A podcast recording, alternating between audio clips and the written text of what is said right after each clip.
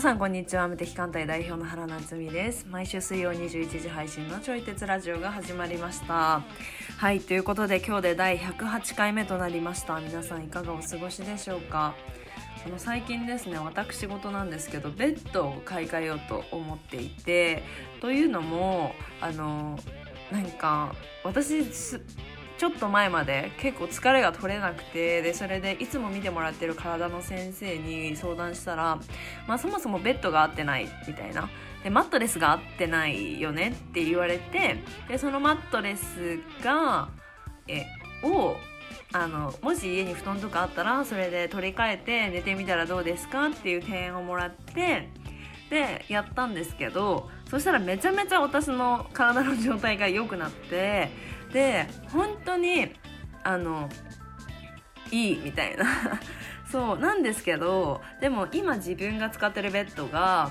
あのマットレス用なんであのビジュアル的にめちゃめちゃ美しくないっていうクソダサいみたいな感じになっていてでやっぱりそれはこう日々のストレスみたいな感じなんでで最近その布団でも対応できるような超可愛いベッドを見つけたからあ私はそれを課金しようって思ったんですけどでもベッドだからなんかちょっと高いじゃないですかそんなえいってできるようなこうマインド的にねできるようなものじゃないのでなんか最近葛藤してますでも冷静に考えたらやっぱり自分の日々のね、あのパフォーマンスを良くするっていう視点で見るとこの投資はいいよなとかいろいろ考えたりしている最近です皆さんは何かそういう系の悩みありますでしょうかはいそれでは本日のテーマをお話ししていきます興味を持っていない人に価値をつ届けるために大切なことただ思いを伝えるだけではダメな理由一発当てた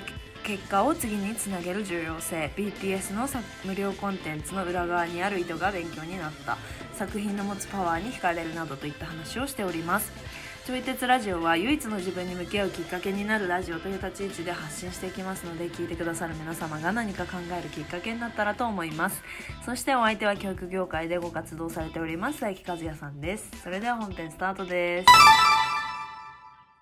最近はなんかますますコーチングは結構ポピュラーな感じになってきてますよね。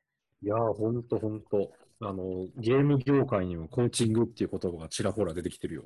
えそれはんな何何のためにですかえっとね、あの、ゲームを上手くなるた、ゲームが上手くなるために家庭教師つけたりしてるへの。で、そういうサービスがちょっとずつあの増えてきてるのよね。だかえへえらそそれがあのコーチングとか言われるわけ。ああなるほど。そう、プロゲーマーにもつくし、なんか、しようってやけど上手くなりたい人にもゲームのコーチがついたりするのよね。ええそう、すごいよ。なんかそんな、そんな時代になってきてる。えそれ実際うううまくなるうまくなるんですかまあ、受けたことないか分からんけど、上手くなるんじゃないええ多分。うん。なんか本当になんかゲームもスポーツみたいなもんで、はい。あの、まあ、技術的なコーチングもあれば、メンタル的なコーチングとかはいはあいったはりい。とか、そうそうそうそう、なんかそういう、なんかね、各分野ごとにコーチング受けたりとかして、たりしてなかったりしてるみたいね。へえ面白い。ねえ、コーチング、だいぶいろんなところで聞くようになってきたね。親子の話でもよく聞くし、コーチングって。へえうん。ん私、なんか、なんか解決してくれそうな言葉のイメージもありますよね、今は、すごく。そうだよね。うん、うん。なんか、うちらが学んできた、なんかこう、本心をさ、引き出すとか、本当にやりたいことを、なんか明確に描くみたいなっていうよりは、まだ教えるとか解決するとかっていう意味合いがなんとなく強い気がするね。ああ、確かに。うん最近、その、ちょっと話はずれるんですけど、うん。でなんか私たちコーチングを勉強してる側だったら、なんかうん。やっぱ本音とか本当の情熱を引き出すみたいなことは結構価値だったりするじゃないですか。うん。うん。でもなんか人がす興味を持つのはそれこそうゲんームが上手くなるとか、うん。なんかもっとメンタルがどうこうなるみたいなうんうんことじゃないですか。うん。そうやね。だからなんか伝える伝えうんるって結構大,、大変というかうん。なんだろうなんかサービスをしてる人にとっては大切にしたいことを大切にしたいじゃないですか。うん骨を拾うとか。うん。うん。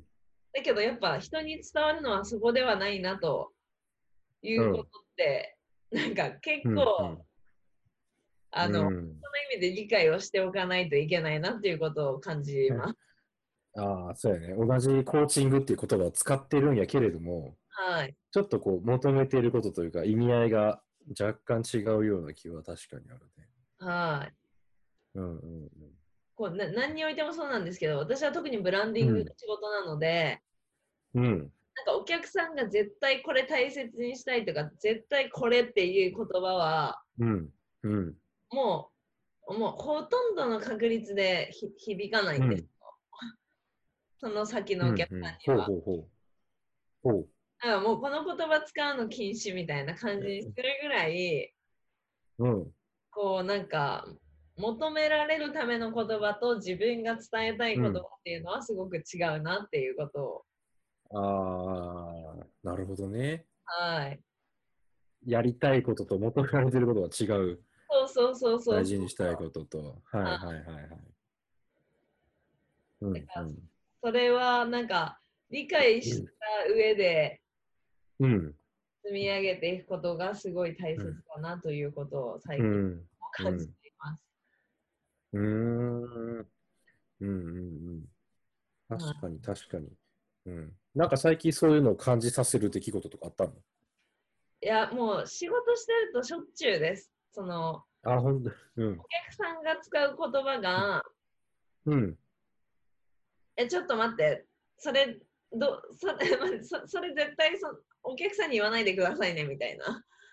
ほうほうほう。あの、なんなんて説明したらいいんだろう。やっぱ大切だと思うから、この思いを伝えたいんだけど、うん。でもその思い聞いたら、多分その先にいるお客さんは、うん。うランがなってなるよみたいな。ーん。だから何みたいな感じになるっていうか、うんはあはあはあはあ。なんかそういうことが、うん。なんか情報を丁寧にこう伝えるということは自分の思いをただ伝えるではダメなんだなみたいな。うんうんうんうん。伝えることがこう得意な人は多分無意識うんに人に伝わるよううんにこう順序立てて言葉を選んで伝わった状態になってるけどうん。でもそれはなんか才能だかうんうんうん。らなんか伝えたいことを伝えるってそのまま思わない方がいいなっていうことを思ってます。ああ。ああ、確かにな。はい。なんかさ、あの学校とか、なんか新しく作られた学校とかもさ、一応理念ってある、あるんやけど、はい。でもね結局、なんかその入学してくる人って成績のアップなんか向上とかさ、うなんんか。不登校のなんか解決みたいなの目指してたりするから、はい。なんかあんまりその理念とかをこう、前面に押し出して伝えてなかったりするね。うんうんうんうう。んんだうん。からその学校が大事にしてるけど、はでもい。結局それを打ち出してもあんまりこう響く人はそんなにいなかったりとか。はい。うんうん。そうだと思います。で伝えるっていうことが結構なんかうます、ん今後うん。重要になってくるのではないかなということを感じていて、うんうんうん。というのも最あ私はもともと BTS が好きなんですけど、うん。最近違うグループめっちゃいいなっていう子たちを見つけたんですけど、ほら。そうなんや。そうでとんでもなく歌がうまいんですよ。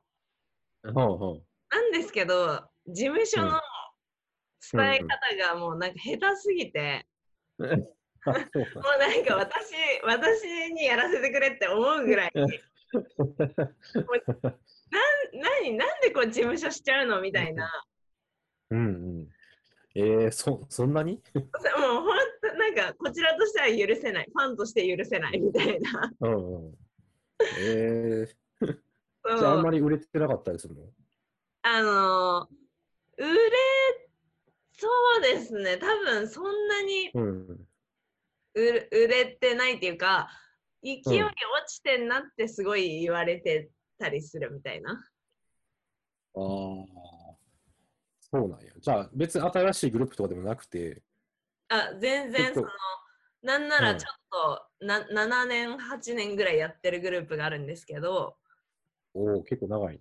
そううんうん。でももう なんかうん事務所みたいな感じなんですよ。うんうんうん。 そうでななんですかねそのやっぱどんなに価値があっても、うん。それを伝え続ける役割の人っていうのはなんか必要というか、ああ。はいはいはい、はい。はい、でなんか例えばすごいいい音楽が出てヒットしますっていうことうん。で作れるじゃないですか現象としてあり得るじゃないですか、歌がうまかったりうん才能があったりしたら。うんうん。でもそのなんかそれを次につなげるストーリーを作るとかは私は事務所がやってくれって思うんですよ。だかうんうんうん。ら一発バーンって当てるのっていうのはすごいあの、才能があればこうなんかあり得るとは思うんですけどうん。うん。なんかそれをちゃんと物語を紡ぎ続けるっていうか、うん。っていうことをうん。やるのはうん。絶対大事というか。うん。うん。 そう、そうなんだか、ね。事務所なんでこんな仕事できないのって、なんか、まあ、部外者で、しかも好きだから多分思うんでしょうけど、うんうんうん。そう、最近すごいそれを痛感した出来事でした。そう。 なるほどね。改めて伝えるのって大事だなと。 そうで、なんかその、最う近 BTS が、まうた新曲を出すんですね。うんうん。で、その新曲出すにあたるプロモーションに、また命をすごいかけてらっしゃるっていうか、うん。その、なんかもう、一切妥協しないというか、うんうん。こう例えば BTS って弟分たちはうん。そんなにあの理想通りは売れてないんですようん多分もっと本当は会社うんの売り上げを上げてくれるという人材になってたと思うんですけど、まだ多分理想通りは上げてないみたいな、うんうん。売り上げは BTS ばっかりが上げちゃってるからうん。だから弟分も売らなきゃいけないってなってうんうんうん。じゃあどうしたのかっていうとう CD んのリリース日をすごい近くしたんですよ。ああ、BTS と一緒に売売り出そうみたいな。そうそうそうそうそうそう。うんうんうん。であの公うん式の,、あのプロモーションビデオとかのお知らせはうん会社の公式から上がるんでうん。だからそのい予告動画とかもそうのん弟分たちの動画も同じタイミングで上がるから、うんうんだからそのそのアカウントをチェックしてる人たちがすごい多いのでうん。うんうん。なんか弟たちの PV とかも、うまんあ、おのずと見る人たちが増えて。うん。え、うんいいんじゃないって言わせる作戦をちゃんと取ってるとかなるほどね。もうなんかゆ揺るぎないっていうか、うん本当妥協せずにうんうん。あのう売ろうっていう意思がすごいんですよ。ああ、なるほどね。あと一枚一う枚こうプロモーション用の画像とかってまああるじゃないですか。うんうんそれにちゃんとリリース日と時間まで全部うんにこう載ってるんですよ。うんうん拡散されてでもこの画像うなんんだっけってなることを防ぐために。うん。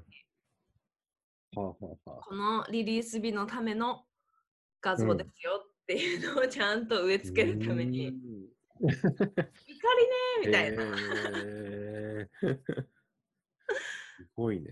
そうすごいんですよ、うん。すごいね。だからなんか BTS だけじゃなくて、弟分も一緒に、この、そうそうそう売り出すために、はあいの、発売日を近くして、はいで、BTS と同じようにこう検索されたりとか、見てもらったりとかはい。するように。で、BTS 自身も、すごいそこに命をかけてる、はい。プロモーションに。はい。うん、えー、すごいね。もう、ほんとすごいから。うんだから、なんか、うん。その同じ業界にいる別アイドルがすごいなんか事務所、うん 事務所のマーケティング弱かったりすると、 うん。みたいな。うんうんうん。いやー、本当になんか、いいものを出せば売れるっていうわけじゃないもんね、本ほ当んと違うと思います。に。ね。うん。いやーその、コーチング9年間やってきたけどさ、なんか、はい。つくづくそれはもう実感したね、最初の方にだいぶ。ああ、うん。コーチングの技術とかね、なんかい、はいどれだけ高めても全然売れへんかったっていう。ほほんとですよね。うんね。伝え方とか見せ方とか、はい。なんかそういうのをやって初めて興味を持ってもらえるはなと、い。はい。もうね、本当に。ほんとそうです。 うん。なんか私は最近感じてるのは、うん。なんかまあよくちょい鉄ラジオでこうや映画とかゲームとかがすごい引き込む力強いよねみたいなことをよく話してるじゃないですか。うんうん。あの映画とかゲームとかは、なんか人がもう長期間にわたって興味を持ち続けて、うん。でまうあん課金するなら課金して、うんうんうんでファンでいてくれるっていう状態をすごい作ってる気がするんですけど、うんうんなん。かそれには絶対にストーリーが必要不可欠じゃないですか。そうやね。はい。うん。で、まあそのストーリーが必要不可欠なんだけどなんかやっぱり、うんそこに丁寧に向き合ってる人、っていうかコンテンツみたいなのがうん。やっぱり今後残残りつなんかつ、うん強強いものとして残っていくのかなっていううんうん感じがしてて、うんうんうん。なんかその「鬼滅」の興行が世界一位だったりしたみたいなニュースが出てたじゃないですか。うんうん。なんかそういうのを見てうそんのなんか虎視眈々と物語を紡いでいった方々が、うんなんかうん。人にすごく感動を与える、結果的うに、ん。それで結果的に売そうり上げとか興味とかうんうんこうついてきてるような状態をうん作ったんだろうなっていうことをうん。つくづく思い,、思います。うんうん。あ作品とか物語があるっていうのは強いよね。いやめちゃくちずゃっ強い。と、ね、残していけるから。はいうん。うん。でこの間あの BTS が、うんうん。なんかオンラインコンサートを無料で流す日があったんですね。うんうん。でもう無料でうん過去の動画を3本のオンラインコンサートを流してくれたんですよ。おうんうん。でもう YouTube アカウントでうん。でオンタイムで200万人ぐらい見てたみたいな。 いやな。そそうそうう。200万。 200万人見てうて、ん。はいはい。であの BTS のコンサートってうん。映画みたいに作られてるんですよ。うんうんうん。だから本当に「スター・ウォーズ」の3部作みたいな感じで作られてて、うだん。からすごいこう途中で映像が挟まったりとかうん。なんか続きどうなるのみたいな感じで終わるみたいな、うっん。うんうんていうので作られてるんですけどうん。うん。なんかそこのうん。途中「えどうなるのこの物語」っていうのを1個挟んでたりとか、そのうんうん無料の中に挟んでたのを見て、うん。続き気になるその続きの動画課金みたいなことをつなげてるなとか思って、ああ、なるほどね。はいはいはいその無料の部分は、もうそそれだけでもすごい嬉しいけど、そうそうそうそうでもそれを見てて間に挟まるやつがすごい気になるみたいそうそうな、そう続きが。気になる気になるみたいな感じで課金させるみたいな。そこは有料だよね。間に挟まるやつは。間に挟まれた続きか。そうなんかそがのやっぱりうんずっと活動してるからうん。なんかその物語例えば初めの方は3部作みたいな感じでうんうん出てたものの2番目のコンテンツだけがうん出てでまた別のコンサート、うん別のコンサートみたいな感じなんでうんうんうんその2番目ってあーみたいなあーなるほどね。 はいでそれは2015年とか超前のコンサートなんですけど、うんうんうん。でも物語が価値になったら売れ続けるよな、みたいなうんうんうん。しかもその時に、あの、昔のやつも見てもらえたら、はいなんかそのさ、その、その近辺で出した作品とかもちょっと興味出たりするんじゃないのあそうそうそうそうだからすごい動線設 ?2015 だったり計みたがいな。そう、上手でなんかその頃にう売んってた物販みたいなのを、そうのコンサーん。ト終わった後に出してうん。うん。保管してましたうーん。うんうん。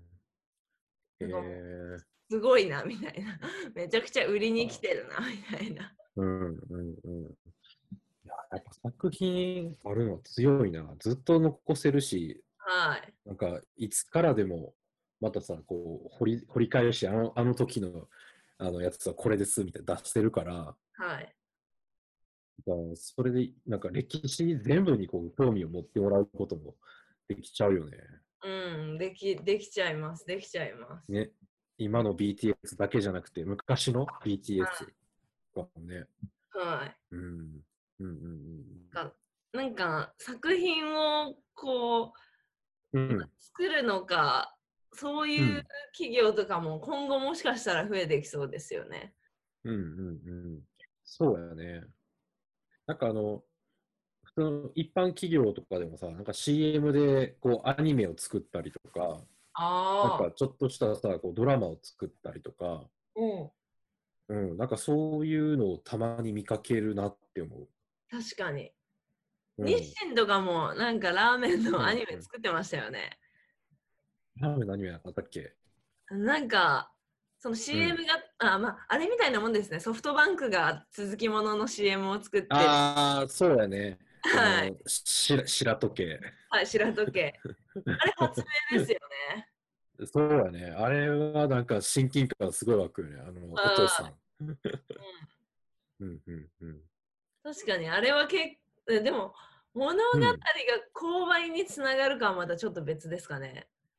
うん、そうやね。うん、それでいいものが出てたら、はい。なんかちょっと買おうかなとか思う。あでうもんそそうかもしれないですね。うん。なんかあの、物を買うときって、うん。なんていうのかな、まあ、その機能とか、うん、なんかそういう便利さとかはもう細かく見るけど、い結構やっぱなんか印象に残ってることって結構強いなって思うね。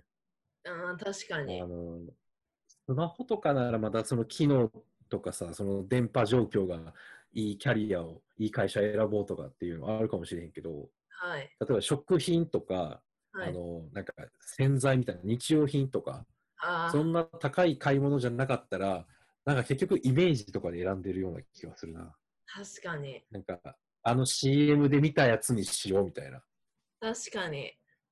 ミノが使ってるやつだみたいなね確かうにちのね。洗剤あのん ミノが使ってるやつを使ってるけどうち えー、そう、まあ、それはいいんだけど。うん。ごめんね、挟んじゃった。あ、いえいえ、確かにその、なんか、うん。衛生、衛生系は特にうん。ブランドイメージ大事ですよね。うん、もう、ブランドイメージで買ってるものもある。ですね、確かに。うん。なんか、ジャンルによるんかもしれんね。なんか、そのイメージだけで買ってるやつもあるし、はい。あの、なんかその CM とかのイメージだけでは購買につながらないやつとかもあるやろうし、確かに、確かに、そうですね。ね、家電とかあんまりイメージだけでは選ばん気がするな。確かに。ちょっと高い買い物やし。はい。うん。確かになうん。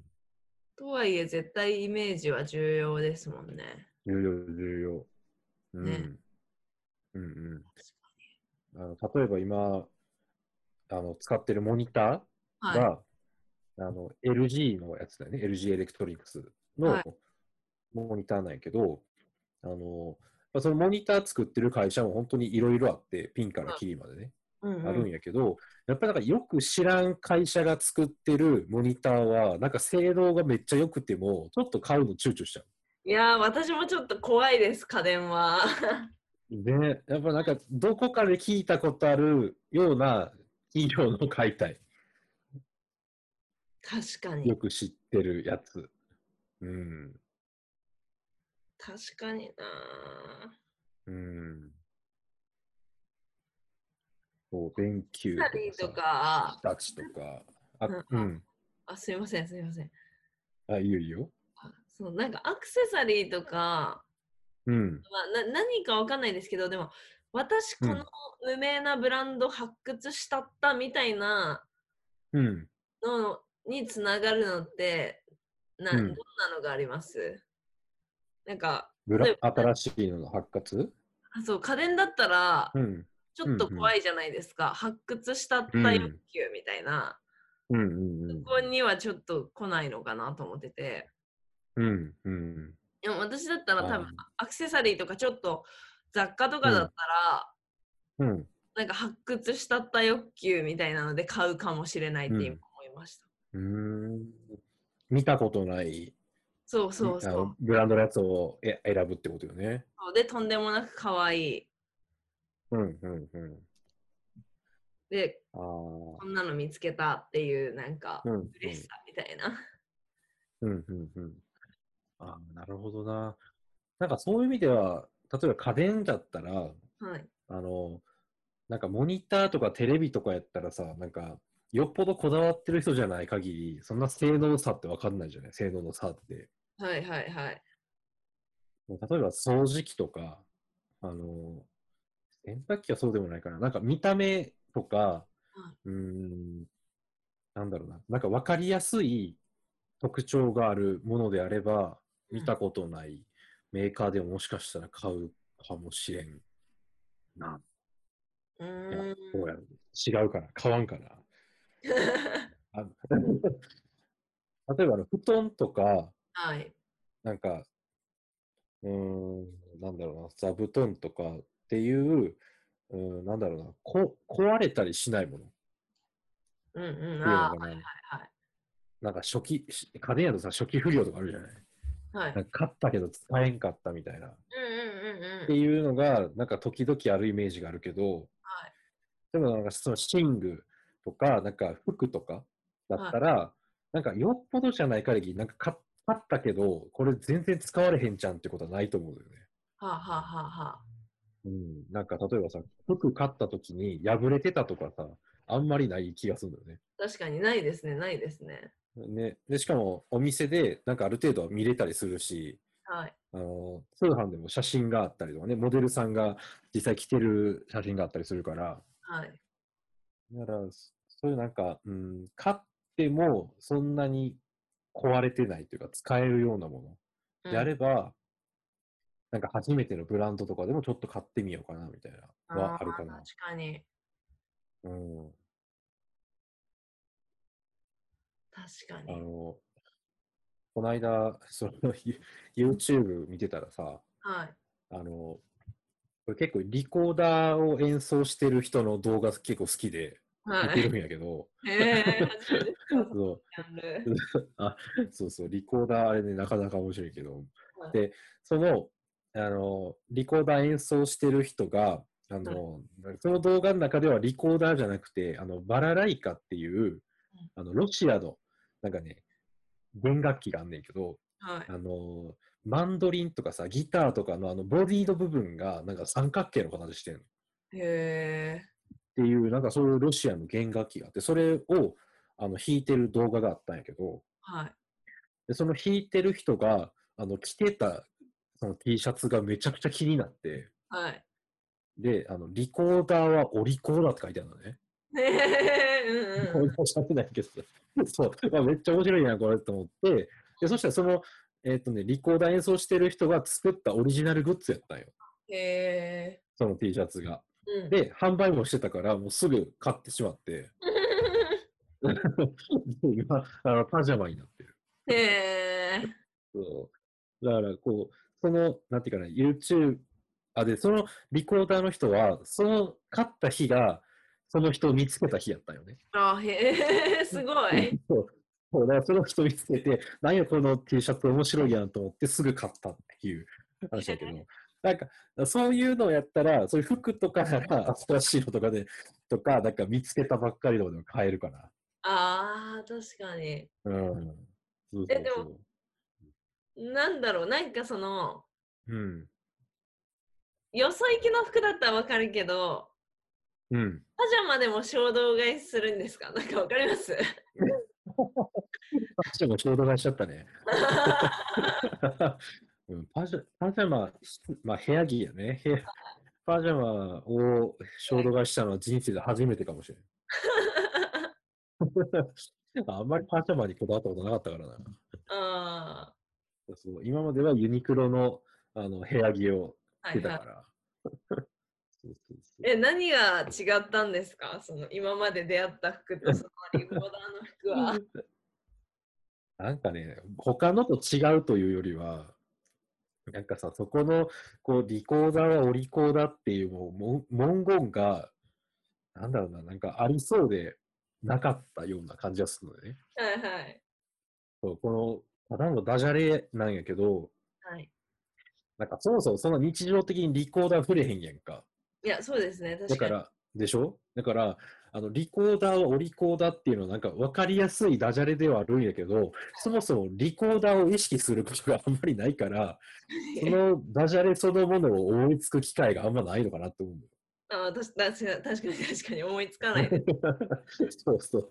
だからなんか、なんやろな、一本取られた感じがしたの。ああ、本当に。ああ、やられたと思って。そう、それで、なんか、だいぶ衝撃を受けてしまって、 はい。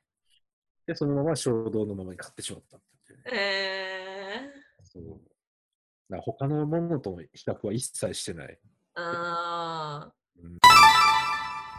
いかがだったでしょうか私たちが話しているのは答えでもなくてただのテーマを投げている感じなので皆様が哲学するきっかけになったら幸いですそしてこちらのラジオではお便りを募集しております私原と和也さんへの質問やご意見などお待ちしておりますフォームがありますのでそちらから送信してくださいそれでは来週も水曜21時にお会いできることを楽しみにしておりますではさようなら